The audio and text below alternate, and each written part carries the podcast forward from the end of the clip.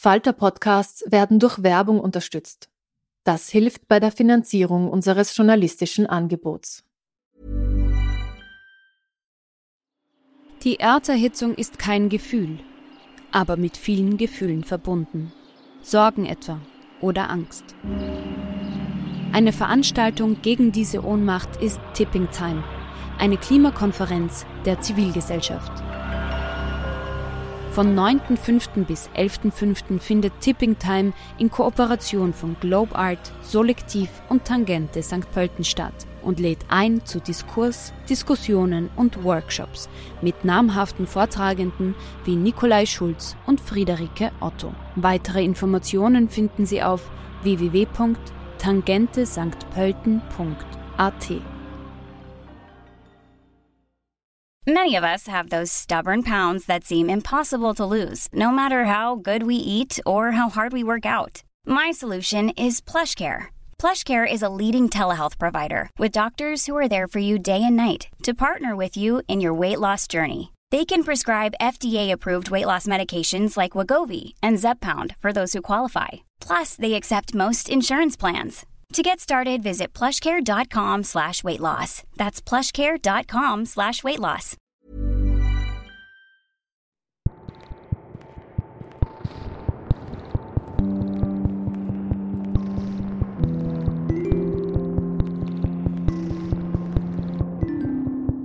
Herzlich willkommen bei Besser lesen mit dem Falter. Mein Name ist Petra Hartlieb und mein heutiger Gast ist Franziska Gensler mit ihrem Debütroman Ewig Sommer.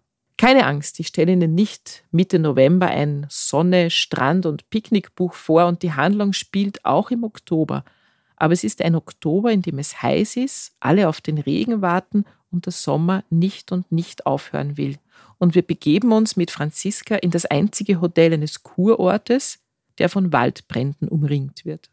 Ich freue mich auf das Gespräch.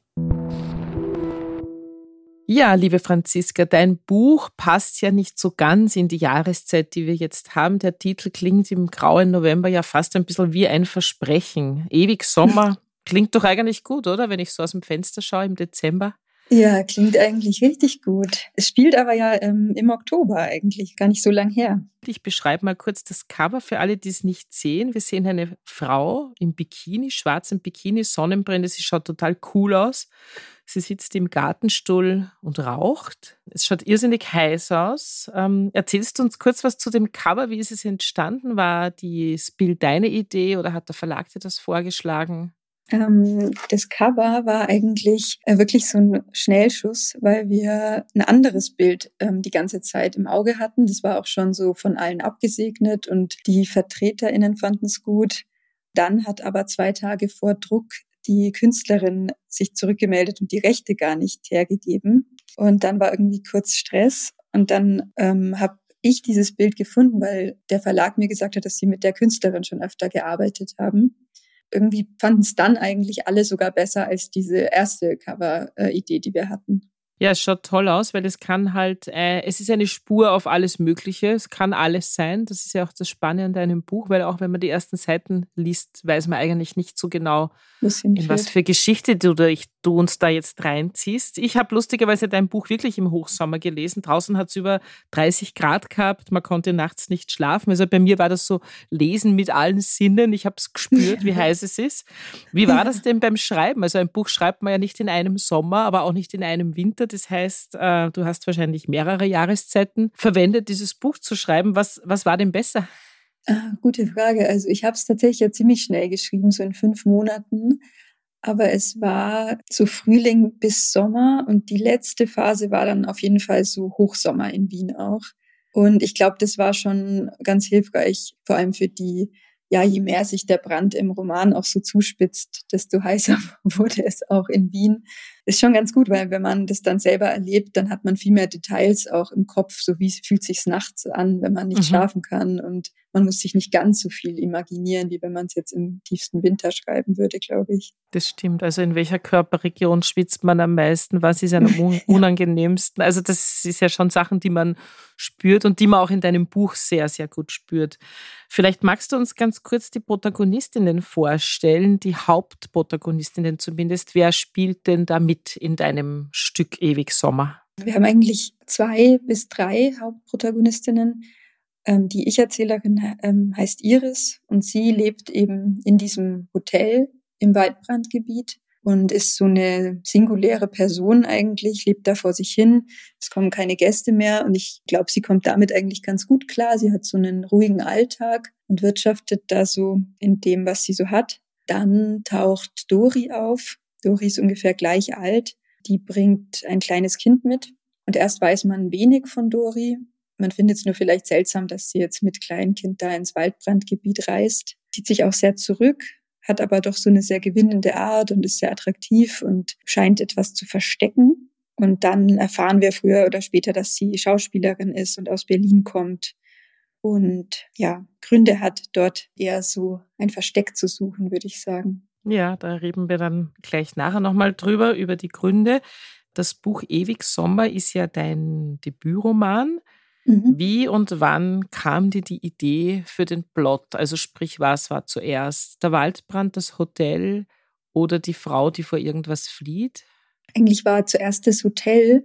Äh, ich hatte so eine Kurzgeschichte geschrieben, mit der ich dann beim Open Mic auch war. Und da hatte ich eigentlich dieses Setting von, von zwei Frauen, die in so einem Hotel aufeinandertreffen, mehr oder weniger unfreiwillig, und die dort ähm, so ein Fenster haben, wo sie dann beide so beleuchten, wo sind sie eigentlich in ihrem Leben und wie sind sie da hingekommen und wie wollen sie jetzt weitermachen. Das basiert bisschen auf so einer Familienanekdote, dass meine Oma mal mit meiner Mutter für paar Wochen in so einem Hotel gestrandet war. Und ich das irgendwie so eine interessante Vorstellung fand, gerade mit kleinem Kind, ähm, einfach wo so festzustecken und dann dort sich auf die Leute einlassen zu müssen. Unabhängig davon hatte ich dann so Notizen gemacht zu, zu diesen Waldbränden, die 2020 Anfang des Jahres in Australien gewütet haben. Und auch so zur Corona-Pandemie, das hat ja dann alles gleichzeitig so da auch begonnen. Und in der Kurzgeschichte hatte ich auch schon die Vorstellung, dass der Wald brennt, aber ich hatte das eher so ganz entfernt, hatte so die Vorstellung, dass deswegen dort keine Züge mehr verkehren. Und dann hatte ich immer Lust, diese Geschichte mal noch auszubauen und dann wurden diese Brände präsenter, weil die natürlich auch für ihre Situation einfach wichtig sind. Und für diese Frage, kann sie dort eigentlich bleiben oder muss sie ihr Leben sowieso irgendwie neu aufstellen? Es sind ja eigentlich viele Themen, die du auf diesen nicht mal 200 Seiten reinpackst. Also wenn wir jetzt darüber reden, darf man nicht vergessen, das ist kein Wälzer von 400 Seiten, sondern das Buch hat knappe 200 Seiten und ist aber so dicht erzählt, dass man das Gefühl hat, ja, man hat einen dreistündigen Film gesehen eigentlich. Es hat so was Filmisches für mich. Bist du im Schreiben so ein Fan der kurzen, knappen Form? Also liegt dir das, dieses kurze, dieses prägnante, dieses kondensierte eigentlich? Ja, ich glaube schon. Also ich finde selber auch so 200 Seiten sind so meine liebste Länge zum Lesen auch. Ich finde, man könnte es ja auch noch kürzer erzählen. Ich meine, letztlich kann man eine komplette Liebesgeschichte in einem Lied erzählen und da wiederholt sich dann immer noch alles in jedem Refrain oder so. Also viel braucht's gar nicht. Oder auch Grace Paley zum Beispiel schreibt eigentlich Kurzgeschichten, die dann wie ein ganzer Roman sind. Aber es macht auch Spaß, länger in der Geschichte zu verweilen. Deswegen finde ich, jede Form hat ja auch so ihrs ich habe jetzt schon oft gehört, dass Leute eigentlich gern das bisschen länger gelesen hätten oder weil sie es auch so schnell gelesen haben, so in zwei Tagen und dann hätten sie es gern einfach mehr Text gehabt, um die Geschichte langsamer zu lesen. Und das sind so Überlegungen, die ich dann ganz interessant finde, dass man es ja schon natürlich auch langsamer erzählen kann. Ja, man könnte es aber auch langsamer lesen. Also es ist ja, ja nicht so, dass sozusagen die Autoren und Autorinnen dafür zuständig sind, wie lange die Leser gerne ein Buch hätten. Ja. Also das ist ja, ich habe es ja zweimal gelesen, wie gesagt, einmal im Sommer dann haben wir diesen Podcast ausgemacht und das ähm, hat ja lange dann jetzt nicht geklappt. Und jetzt habe ich es halt nochmal gelesen, um mich einfach besser darauf vorzubereiten. Und ich fand es jetzt toll, dass man es auch schnell lesen kann. Ich habe es das erste Mal langsam gelesen und das zweite Mal schnell. Also man kann es durchaus ein zweites Mal lesen und es gewinnt dabei. Äh, du hast es schon angedeutet, das Buch beginnt eigentlich, ähm, also der Schauplatz dieses Buches ist ein Hotel. Ein Hotel, in dem keine Gäste mehr sind das dient sozusagen deinem Roman als Kulisse. Und ähm, ich bin halt auch so sozialisiert oder meine Generation, wenn man von einem alten leeren Hotel spricht, dann hat man immer so Bilder im Kopf und zwar eher Bilder, die jetzt nicht so toll, also nicht so schöne Bilder, zum Beispiel Shining ja. oder Psycho, das sind ja alles ähm, ja. sehr arge Filme, sehr arge Geschichten, die mit einem verlassenen Hotel zu tun haben. Äh, bei Shining ist es der Schnee, warum die dann irgendwann nicht mehr raus können. Bei dir ist es die Hitze. Äh, hattest du auch diese Bilder im Kopf oder ist das Hotel von dir, ist es ein was Nettes, ein Zufluchtsort, was, was Schönes? Für mich ist es eher was Schönes. Ähm, es ist so ihres Refugium irgendwie und da ist ja auch ihre Familiengeschichte so verwurzelt und sie hat so einen Raum, wo die ganzen Hinterlassenschaften von ihren verstorbenen Verwandten drin sind. Und es ist eher, ja, innerhalb dieser Naturkatastrophe oder Klimakatastrophe ist das eben so noch der Ort, den sie versucht so heil zu halten. Im Roman ist es auch eher so, wenn sie im Hotel sind, dann ist es der Schutzort. Sobald sie rausgehen oder sobald von draußen Anrufe kommen oder irgendwelche Menschen, dann ist das eher die Beunruhigung.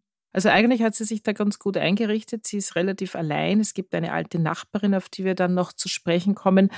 Und eines Tages kommt eben diese Dori mit diesem Mädchen Ilja, das ist ungefähr drei Jahre alt, also eigentlich noch ein wirklich kleines Kind. Und Iris ist jetzt doch irgendwie froh, dass ihr Alltag unterbrochen wird. Warum fasziniert sie diese Frau? Warum fühlt sie sich nicht gestört von der? Die ist ja auch eigentlich ein bisschen seltsam. Ähm, also ich glaube, dass Iris vor allem die Nähe von Ilja schätzt am Anfang, weil es im Ort keine Kinder mehr gibt. Also die Menschen mit kleinen Kindern sind eigentlich weggezogen. Auch ähm, Iris Ex-Freundin lebt inzwischen woanders und hat ein Kind und ja, es gibt diese Freude darüber, dann auch Zeit mit Ilja zu verbringen. Und Ilja ist halt auch viel allein, weil die Mutter sich sehr zurückzieht und beobachtet dann Iris so bei ihren Tätigkeiten. Und Iris hat, glaube ich, auch so einen, so einen Bezug zu Ilja, weil sie mit ihrer Mutter so ein bisschen ähnlichen Lifestyle hatte, dass sie viel so, dass sie zu tot waren und unterwegs waren zusammen. Und sie identifiziert sich da. Sie erinnert sich dann so an ihre eigene Kindheit, indem sie Zeit mit Ilja verbringt und baut eigentlich auch viel früher eine Nähe zu Ilja auf als zu der Mutter, zu Dori. Und sie benutzt auch viel früher den, im Text den Namen Ilja dann so selbstverständlich während sie Dori immer nur die Mutter oder die Frau nennt. Und es viel länger dauert, bis die beiden mal so ins Gespräch kommen. Und ich glaube, dass Dori schon sowas in ihr Leben bringt, was sie von früher kennt, von der Mutter, weil die Mutter war auch mit so Schauspielerinnen, Künstlerinnen befreundet und Früher war der Ort auch so ein Ort, wo eben viele Kreative abgestiegen sind. Es war so ein Kurort. Und ich glaube, das bringt so ein bisschen diese alte Welt in den Ort und so eine Weite. Also ähm, Dori, die aus Berlin kommt und die einfach ein anderes Leben auch so hat und so ganz anders sich immer herrichtet und so. Äh, Iris ist auch total, also fühlt sich auch voll hingezogen zu ihr, findet sie attraktiv und äh, interessant. Da passieren ja ein paar Sachen, wenn man das jetzt liest und selber einmal Kinder hatte oder weiß, wie anstrengend es ist, auch auf Kinder aufzupassen, vor allem in dem Alter, da passieren ja durchaus Sachen, wo einem die Haare zu Berge stehen. Also die Mutter schläft und das Kind ist, wie gesagt, drei Jahre alt und marschiert alleine raus in den Wald äh, und äh, Iris findet sie dann. Also man könnte ja durchaus auch immer wieder mal von Verletzung der Aufsichtspflicht reden, wenn das Kind allein unterwegs ist und die Iris sie dann wieder findet warum ist die Iris nicht empörter? Also die regt sich eigentlich nicht wahnsinnig auf, die bringt dieses Kind immer wieder sicher zurück. Es passiert ja eigentlich auch nichts. Warum ist das für die Iris so fast ein bisschen normal oder warum regt sie sich da nicht mehr auf drüber? Also es gibt so verschiedene Sachen, die mir dazu einfallen. Das erste ist, dass tatsächlich mir aufgefallen ist, zu meinem Freundeskreis, dass Menschen, die Kinder haben oder viel Kontakt mit kleinen Kindern haben, die haben ganz anders diese Geschichte gelesen als kinderlose Freundinnen und Freunde, weil die viel früher so ein Gefühl hatten von Unbehagen. Also eine Freundin, die hat drei Kinder und die meinte, sie hat schon wirklich früh das Gefühl so, hä, wenn die sich diesen Garten nicht mal angeschaut hat, ob man da irgendwo rauskommt oder wie das alles dort so gesichert ist, dann kann sie die doch da eh nicht alleine lassen. Und andere meinten sowieso, die ist doch eh eine ganz gute Mutter, sowas, die ist doch voll liebevoll.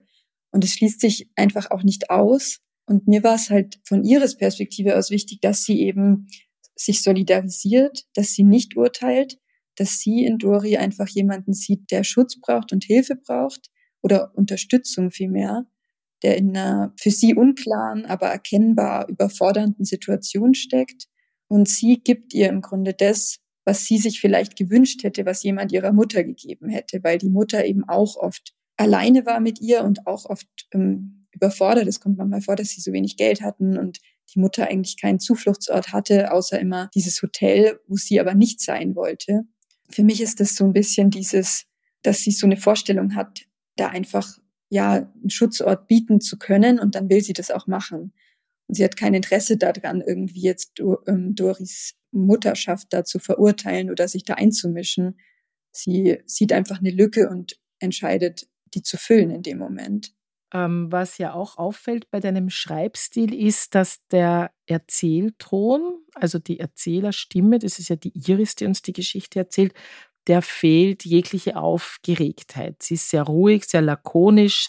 Die Iris nimmt auch diese Umstände so hin, wie sie sind, also das Feuer, die Hitze, äh, dass, dass dieser Ort eigentlich nicht mehr wirklich bewohnbar ist.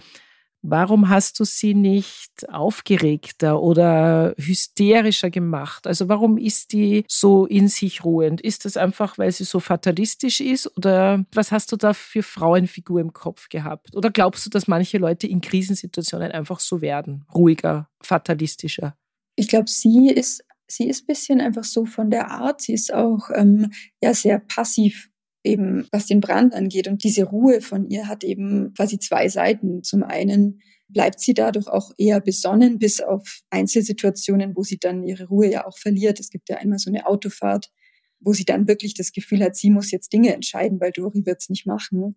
Ja, zum einen kann sie damit auch Stabilität reinbringen und zum anderen hält es sie bisschen davon ab, ihr Leben wirklich auch aktiv zu gestalten und in so ein zukunftsweisendes Handeln einzugehen. Im, im Grunde, wenn es auch darum geht, wie lange kann sie dort noch bleiben, müsste sie sich vielleicht doch mal auch einen anderen Lebensweg überlegen für sich, als immer nur so zu verharren. Also der Blick auf die Dori ändert sich ja auch. Also Iris ist ja am Anfang, wie gesagt, sie schaut sich das eigentlich alles an. Sie passt ein bisschen auf, dass dem Kind nichts passiert. Sie wertet es in keinster Weise, sie bedrängt die Dori auch nicht. Es, es verändert sich dann allerdings ein bisschen, als der Einfluss von außen dazukommt und zwar in Form äh, eines Mannes, der nach Dori sucht. Ähm, vielleicht können wir da noch ein bisschen drüber reden, ohne dass wir natürlich jetzt zu viel verraten. Das ist, soll ja auch spannend bleiben. Aber ich glaube, so viel kann man verraten. Die Dori ist äh, quasi abgehauen mit dem Kind und es gibt einen Mann, einen Kindesvater, der nach ihr sucht. Und der ruft immer wieder mal an im Hotel und die Iris weicht ihm gut aus. Aber es verändert ein bisschen ihre Blickweise auf Dori. Mm, sie hat ja verschiedene Mechanismen, die Situation zu interpretieren und bisher ist es Beobachtung. Die Beobachtung hat natürlich schon dieses Wahrnehmen davon, dass da teilweise sie eben auftreten muss, also dass sie das Kind zurückbringen muss oder dass sie ein Auge drauf haben muss, und ja, in dieses, sage ich jetzt mal, wertfreie Wahrnehmen, dass es da eine gewisse Lücke gibt in der Aufsichtspflicht oder so, da kommen dann diese Anrufe rein, die ein Bild zeichnen von Dori als total instabil, als nicht fähig, auf das Kind aufzupassen und dass sie diese Fassade hat von dieser auch sehr gewinnenden Frau, aber dass dahinter alles bröckelt und sie nicht zurechnungsfähig ist letztlich. Iris merkt schon in den Gesprächen, dass es ihr zuwider ist, wie er mit ihr redet, obwohl er sehr ruhig ist und auch freundlich, aber dass es eben eine Manipulation ist, dass er sie ja gar nicht kennt und irgendwie ihren Blick färben will auf diese Frau, wo er nicht mal sicher sein kann, dass sie der begegnet ist. Zugleich kann sie sich auch nicht wehren, dass er halt irgendwie Zugriff erhält auf ihre Wahrnehmung von Dori. Und sie entscheidet sich dann an einer Stelle wirklich aktiv so, ich muss jetzt mit Dori sprechen, ich brauche wirklich ihre Version. Und dann steht sie so zwischen den Narrativen. Sie erlebt die beiden ja nicht zusammen. Sie war nicht in deren Ehe irgendwie anwesend und hat die zusammen erlebt. Sie kriegt seine Version und ihre Version und muss rausfiltern, was hält sie jetzt für die Wahrheit. Für beide Seiten gibt es auch Beweise. Also es gibt schon Überschneidungen auch in dieser Darstellung. If you're struggling to lose weight, you've probably heard about weight loss medications like Wigovi or Zepbound. and you might be wondering if they're right for you. Meet PlushCare, a leading telehealth provider with doctors who are there for you day and night to partner with you in your weight loss journey. If you qualify, they can safely prescribe you medication from the comfort of your own home. To get started, visit plushcare.com slash weight loss. That's plushcare.com slash weight loss. plushcare.com slash weight loss. In deinem Buch geht es natürlich auch nicht nur um diese Beziehung zwischen diesen Frauen und diesem Kind und diesem Mann, der da von außen einwirkt. Es geht eigentlich auch ein bisschen um Generationen. Du hast sie, obwohl, wie gesagt, nur 200 Seiten, eigentlich alle abgedeckt. Es gibt dann noch ein paar andere Figuren, und zwar eine ganz alte und zwei sehr junge, die dann am Schluss noch wichtig werden. Was für Funktionen haben diese Personen für Sie? War dir das wichtig, die anderen Generationen auch mit reinzubringen? Weil sonst wäre es ja doch ein sehr in sich geschlossenes Kammerspiel. Ja, also die Nachbarin Baby, die war echt so ein bisschen für mich äh, reingeschrieben, weil ich echt gemerkt habe, in dieser Dynamik zwischen Iris und Dori fehlt mir irgendwie jemand, der so ein bisschen robuster auftritt und der auch mal so vielleicht meine Stimme reinbringt und so sagt, ja, komm jetzt einfach mal handeln und nicht immer nur alles sich anschauen und drüber reden und so, die da so ein bisschen den Überblick behält und auch einfach mal ähm, durchgreift. Und das war eigentlich der total äh, subjektive Wunsch von mir, so eine Figur an der Hand zu haben, die einfach für mich so ein bisschen mal eingreifen kann.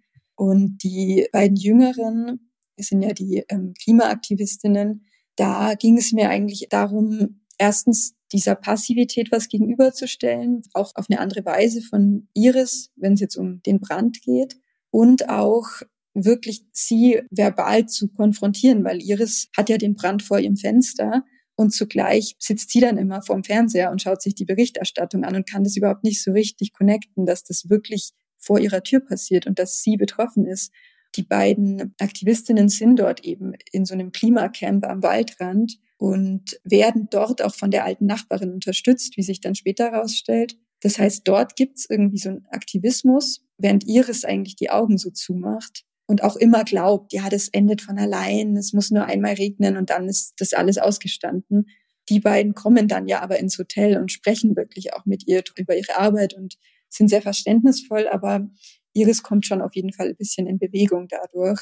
Ja, im Grunde hatten diese Figuren dann so eine Funktion auch auf Iris bezogen. Also ein bisschen so Dinge, die ich eigentlich mit ihr dann machen wollte, aber ich kann ja nicht auftreten und sagen, komm, jetzt mach mal was. Du bist selber ein bisschen grantig geworden, weil sie so passiv ist und hast dir dann ja. gedacht, jetzt hole ich die zwei jungen Klimaaktivistinnen aus dem Fernsehen in ihr Wohnzimmer sozusagen. Ja. Das Man ist ein ja super. Kniff gewesen. äh, wenn wir das Buch vor ein paar Jahren gelesen hätten oder sagen wir vor zehn Jahren, dann hätten wir das Buch wahrscheinlich als Dystopie bezeichnet. Also wir hätten das wahrscheinlich in der Buchhandlung in die dystopische Ecke gestellt. Ähm, eine Geschichte, die sich vielleicht mal so in ferner Zukunft zutragen könnte. Als ich es gelesen habe, war es wahnsinnig real. Äh, in dem Sommer, mhm. als ich es gelesen habe, waren die Waldbrände nicht in Australien, sondern in Tschechien und äh, auch in Deutschland es kam dann ja sozusagen immer näher und wir haben es schon am Anfang gesagt, dein Buch spielt nicht im Sommer, dein Buch spielt zu welcher Jahreszeit eigentlich? Im Oktober. Und es wird immer heißer, es wird einfach nicht, äh, es wird nicht kälter, sagen wir mal so. Ja, genau, es wird nicht kälter, ja. Das ist es. Also es wird nicht, glaube ich, nicht mehr heißer, aber die Hitze bricht einfach nicht ab. Ich habe so ein bisschen darüber nachgedacht, du bist ja ein relativ junger Mensch, also die Klimaaktivisten in deinem Buch sind noch eine Generation jünger, aber du bist so ein bisschen die, die dazwischen. Ich bin so alt wie Iris eigentlich. Iris, du, äh, Dori, also all, diese Generation, die vielleicht Kinder hat oder noch welche bekommt. Wie schaffen das diese Personen, dich eingeschlossen, halbwegs zuversichtlich in die Zukunft zu blicken. Also meine Generation, die ja auch eigentlich maßgeblich schuld ist an dieser ganzen Misere. Ähm, ich bin in einem Alter, wo ich mir denke, ja, bei mir geht sich das vielleicht noch irgendwie aus, dass ich das noch irgendwie schaffe. Mein Gott, dann wird es halt ein bisschen heiß und es ist nicht lustig, aber es ist sozusagen, ja, bei mir geht es sich vielleicht noch aus. Wie ist es dir da beim Schreiben gegangen? Bist du dann eher Klimaaktivistin oder eher Iris und denkst, okay, es ist, wie es ist und man kann eh nichts tun? Das Buch zu schreiben ist natürlich eine Auseinandersetzung. Und ich habe es ja auch geschrieben, ohne jetzt zu wissen, dass das verlegt wird oder so. Ich meine, ich hatte irgendwie eine Agentur, aber keinen Verlag oder so. Und das ist ja dann nicht so eine Marktentscheidung im Sinne von, oh, es braucht jetzt hier so ein, von mir so ein Klimaroman, sondern das ist ja meine Weise zu denken oder mich mit Dingen auseinanderzusetzen, weil ich eben natürlich auch Medien konsumiere und diese Idee, diese Brände dann so zu verorten in einer Region, die ich kenne, das ist ja einfach mein Gedankenspiel. Und jetzt werde ich irgendwie eingeladen zu irgendwelchen Klimapanels und habe dann auch so das Gefühl, naja, eigentlich ist das ja nur mein Denken, das da halt zu lesen ist in einem Narrativ. Und ich merke aber, vielleicht auch, weil ich jetzt dieses Buch geschrieben habe, reden die Leute mit mir drüber, aber ich merke, dass es schon extrem zunimmt, dass viele Gespräche auch genau darum gehen, so wie kann man eigentlich Kinder kriegen zur Zeit oder jetzt in unserer Generation. Und trotzdem machen es die Leute ja. Und trotzdem hat man auch immer oder oft aktuellere eigene Probleme, so wie ja Dori und Iris auch ihre eigenen Existenzängste haben, die halt viel näher an ihnen dran sind. Obwohl der Brand schon so nah ist, steht dazwischen dann immer noch so eigenes an, an Befindlichkeiten und sie haben gar nicht so die Kapazitäten, da sich jetzt dem Brand zu widmen, weil bei Dori bricht ihr ganzes Leben zusammen und Iris hat halt im Hotel zu schaffen und hat irgendwie auch Geldsorgen und das ist, glaube ich, total menschlich und so geht es, glaube ich, ganz vielen, dass man die Dinge, die einen wirklich direkt im Alltag so betreffen, die einen unglücklich machen, die stellen sich schon vor, so globale Krisen, sobald es möglich ist. Klar, wenn jetzt hier der Vorgarten brennt, dann wird das die akute Krise. Aber solange das nur medial ist, wie halt auch bei Iris, verdrängt man schon auch viel. Und ich versuche schon auch Schritte zu gehen natürlich und denke halt drüber nach, ob ich fliegen soll und versuche irgendwie so gut es geht, in diese kleinen Schritte zu machen. Aber ich lese dann auch immer wieder, wie wir alle wahrscheinlich, dass das natürlich nicht so viel bringt und dass es halt andere Umwälzungen braucht. Also ich glaube, da stehe ich da wie die, wie die meisten, muss ich sagen. Was ja das Eindrückliche ist an deinem Roman, ist, dass du ja die Klimakrise quasi so in einem Art Kammerspiel äh, beschreibst. Also es ist ja kein großer apokalyptischer Roman, wo man jetzt so einen riesen Hollywood-Film vor Augen hat, wo die ganze Welt zusammenkracht und äh, weiß ich nicht, wie heißen sie alle, Tom Hanks rettet sie dann, äh, sondern es ist alles gebündelt in einem kleinen Ort, der eben früher mal ein Kurort war und dadurch bekommt das Ganze halt eigentlich noch viel mehr Authentizität und auch so viel mehr Dringlichkeit, weil, weil sich jeder selber da drinnen sieht. Ich sehe mich nicht im Blockbuster als Heldin oder als Schurke, sondern ich sehe mich als, keine Ahnung, Dori, Iris, äh, Baby, Klimaaktivistin. Also das, das ist so runtergebrochen und das ist, glaube ich, so das, das Eindrückliche an dem Buch. Also du bist durchaus eine Klimaexpertin, glaube ich, weil du es einfach gut geschafft hast, das so, so, so runterzukochen auf so einen ganz kleinen ja, auf so einen ganz kleinen Rahmen, aber da, dadurch wird es so spürbar. Ich habe noch eine persönliche Frage. Warum wird in dem Buch so viel geraucht? Ist es so, weil es schon, schon egal ist? Also in Wien würde man sagen, weil es eh schon wurscht ist. Äh, oder steht das Rauchen für dich irgendwas? Ist das ein Symbol? Ähm, ich werde das wirklich oft gefragt. Das scheint das ist wirklich auffällig. die Leute umzutreiben. Es gibt auch Leute, die sich so über das Cover aufregen, so wie Waldbrand und die raucht auf dem Cover es war auch die erste Frage, die meine Mutter mir gestellt hat. Du rauchst doch gar nicht selber. Wieso rauchen die Figuren? Das wäre meine zweite Frage gewesen. Bist du Kettenraucherin? Ja, genau. Ich habe einfach beim Schreiben immer so viel geraucht.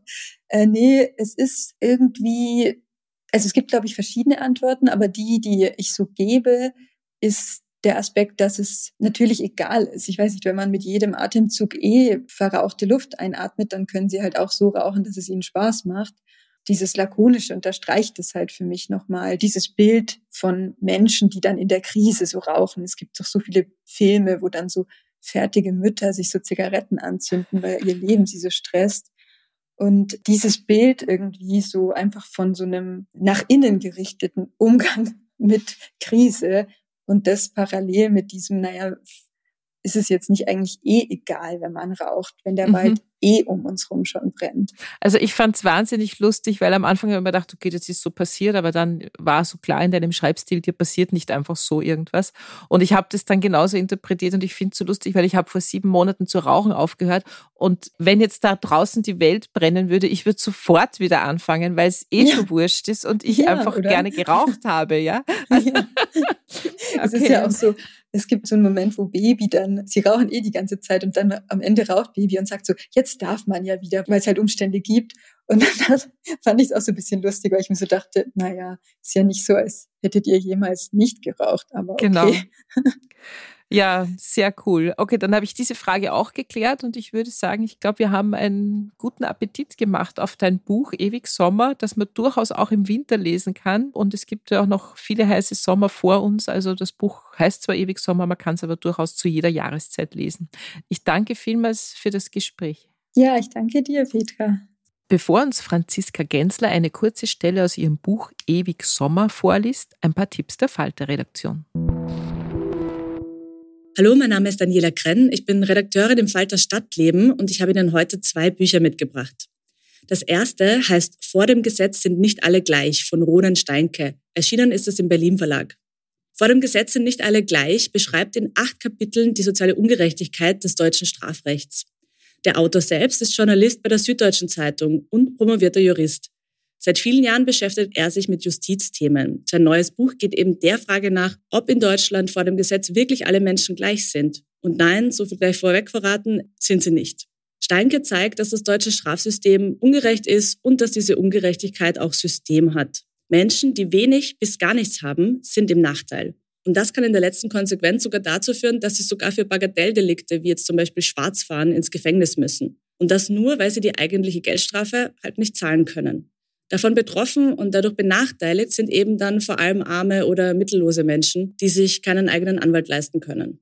Die sind dann, so als komplette juristische Laien, eben allein vor Gericht und verteidigen sich auch selbst. Ronan Steinke weist anhand von Zahlen nach, dass dieser Umstand ganz konkrete Folgen hat. Wer professionell nämlich verteidigt wird, hat viel größere Chancen auf einen Freispruch. Seit Jahren sitzen deshalb immer mehr arme oder mittellose Menschen eben im Gefängnis. Reiche können ihre Geldstrafe unter Umständen sogar von der Steuer absetzen, schreibt Steinke. So hat es zum Beispiel der VW-Vorstand Herbert Diss beim Dieselskandal gemacht. Roland Steinke kritisiert jedoch nicht nur, im letzten Kapitel macht er dann auch Vorschläge, wie eben all diese aufgedeckten Missstände verbessert werden könnten. Für sein Buch hat Steinke mit Verurteilten, mit Richterinnen, Anwälten und Staatsanwältinnen gesprochen. Das Ergebnis ist dann eben eine spannende und vor allem leicht lesbare Lektüre, die es unbedingt mehr zu diskutieren gilt. Das zweite Buch, das ich Ihnen heute mitgebracht habe, ist Die Zukunft der Außenpolitik ist feministisch von Christina Lunz. Erschienen ist das im Econ Verlag. Zuerst einmal zur Autorin selbst. Christina Lunz ist Politikwissenschaftlerin und sie ist Aktivistin. Sie hat das Center for Feminist Foreign Policy gegründet und mit ihm leistet sie Beratungsarbeit, etwa bei der Münchner Sicherheitskonferenz. Und sie wird mittlerweile eben auch gehört. Spätestens seit die deutsche Außenministerin Annalena Baerbock durch die Welt tourt, ist der Begriff feministische Außenpolitik in aller Munde. Es ist natürlich schon ein längerer Anspruch der Grünen, dass jetzt nicht nur die Gesellschaft, sondern auch die Außenpolitik geschlechtergerechter und feministischer gestaltet wird. Doch was heißt das jetzt eigentlich? Für Christina Lunz geht es um ein Infragestellen der grundlegenden Paradigme von Außen- und Sicherheitspolitik. Das sogenannte realistische Paradigma muss eben analysiert werden und auch hinterfragt. Denn können Staaten wirklich nur durch militärische Stärke, Dominanz und Unterdrückung von anderen überleben? Jetzt klingt das immer noch alles sehr, sehr unkonkret, aber deswegen hat Lunz auch ein ganzes Buch darüber geschrieben. Auf fast 400 Seiten schreibt sie dann, was sie eben genau mit feministischer Außenpolitik meint und stellt dazwischen auch immer wieder Frauen vor, die dann sowohl ihre eigenen Vorbilder sind, als auch eben Frauen, die sich schon jahrelang mit der Sicherheit von Staaten und der Unterdrückung von Frauen auseinanderzusetzen. Und eben auch, wie das alles zusammenspielt. Im Buch steht dann ganz einfach und äh, runtergebrochen folgender Satz, Menschen wollen in Frieden und Sicherheit leben. Doch weil das Patriarchat eben die Welt regiert, sind Gewalt, Unrecht und Kriege an der Tagesordnung. Frieden und Feminismus muss mit Außenpolitik zusammen gedacht werden, wenn es nach Lunz geht. Demilitarisierung ist dabei für sie ein Hauptziel. Jetzt ist es natürlich angesichts des brutalen Angriffskriegs in der Ukraine ziemlich schwierig, dem ganz ohne Widerworte zuzustimmen. Aber Lunz hat eben auch ein bisschen Pech. Das Buch erschien genau zwei Monate vor Kriegsbeginn. Macht aber jetzt nichts. Denn die Überlegungen, wie Außenpolitik feministischer und damit gerechter werden kann, sind auf jeden Fall eine Diskussion wert. Vor allem auch im Hinblick etwa auf den Kampf, wenn es um das Recht für Schwangerschaftsabbrüche in Polen oder in den USA geht. Denn fatal ist es halt schon. Manche Dinge enden einfach nie. Ja, vielen Dank für die Tipps. Und nun liest Franziska Gensler eine kurze Stelle aus Ewig Sommer, erschienen im Kein und Aber Verlag. Ich trank meinen Kaffee am Hinterausgang der Küche, rauchte eine Zigarette dazu, aß den Rest von einem abgepackten Hefezopf. Hier bei den Mülltonnen strichen die Katzen herum, schoben ihre dünnen Körper durch die Ritzen im Zaun, kamen und gingen, kamen und gingen als ich den Garten wieder betrat, war es fast neun. Das Mädchen saß am Rand des Teichs. Rote Fischmünder tauchten durch die Wasseroberfläche, schnappten nach der Asche, als wäre es Futter, verschwanden wieder. Der Wasserpegel war zu niedrig, aber seitdem der Verbrauch wieder eingeschränkt worden war, konnte ich den Teich nur noch einmal die Woche auffüllen. Ich setzte mich auf eine der Liegen in der Nähe des Kindes. Ich überlegte, ob es Hunger oder Durst hatte, ob ich es noch einmal ansprechen, ihm etwas Frühstück nach draußen stellen sollte. Aber es schien weit entfernt. Nach einer Weile stand ich auf, holte den Besen, fegte mich Strich für Strich über die Veranda hin zur Tür mit der Nummer 5. Das Zimmer dahinter schien völlig still zu liegen. Als ich am Ende der Veranda angekommen war, fegte ich vorsichtig an der Hauskante entlang. Durch den Türspalt sah ich nur wenige Zentimeter des Raums. Einen Streifen Teppich, die Bettkante und darüber reglos die hellen Kniekehlen der Mutter, ihre übereinandergelegten, angewinkelten Beine. Ihr Rücken musste zur Tür gedreht sein, der Körper unbedeckt auf dem Bett, in sich zusammengerollt wie der eines kleinen Kindes. Asche war leichter als normaler Staub. Sie blieb haften, und wenn man sie abstreifte, kam sie sofort zurück. Ich fegte leise denselben Weg zurück. Vor mir sank langsam ein glühendes Blatt herunter, auf das Holz des Geländers. Seine alte, in sich gekrümmte Form war noch intakt, aber zwischen den schwarzen Adern blieben nur weiße, verglommene Waben zurück. Ich lehnte den Besen an die Hauswand, nahm das Blatt vorsichtig auf die Hand, schützte es vor dem Wind und trug es zu dem Kind. Hast du so etwas schon mal gesehen? In der Hocke öffnete ich langsam die Hände. Das Mädchen sah neugierig in die Höhle, die meine Finger bildeten, rückte vorsichtig näher. Für einen Moment saß das Blatt dort wie ein Falter. Dann hob es der Wind davon. Es zerfiel, knapp über unseren Gesichtern, löste sich auf. Das war's auch schon wieder mit Besser lesen mit dem Falter für heute. Unser Gast war Franziska Gensler mit ihrem Debütroman Ewig Sommer, erschienen im Kein und Aber Verlag. Wir hoffen, es hat Ihnen gefallen. Abonnieren und bewerten Sie uns bei Apple Podcasts, bei Spotify oder in der Podcast-App Ihrer Wahl. Alle Informationen zu den einzelnen Büchern bekommen Sie auch auf falter.at slash Buchpodcast oder in den Shownotes zu jeder Episode. In zwei Wochen gibt es eine neue Folge. Ich freue mich schon aufs nächste Mal.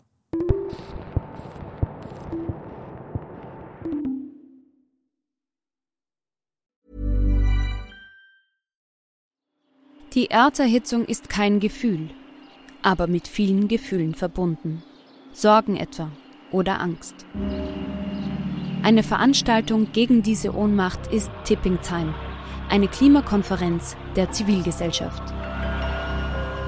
Von 9.5. bis 11.5. findet Tipping Time in Kooperation von Globe Art, Solektiv und Tangente St. Pölten statt und lädt ein zu Diskurs, Diskussionen und Workshops mit namhaften Vortragenden wie Nikolai Schulz und Friederike Otto. Weitere Informationen finden Sie auf www.tangentesanktpölten.at.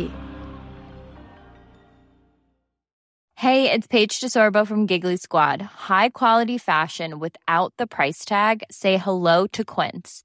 I'm snagging high-end essentials like cozy cashmere sweaters, sleek leather jackets, fine jewelry, and so much more. With Quince being 50 to 80% less than similar brands.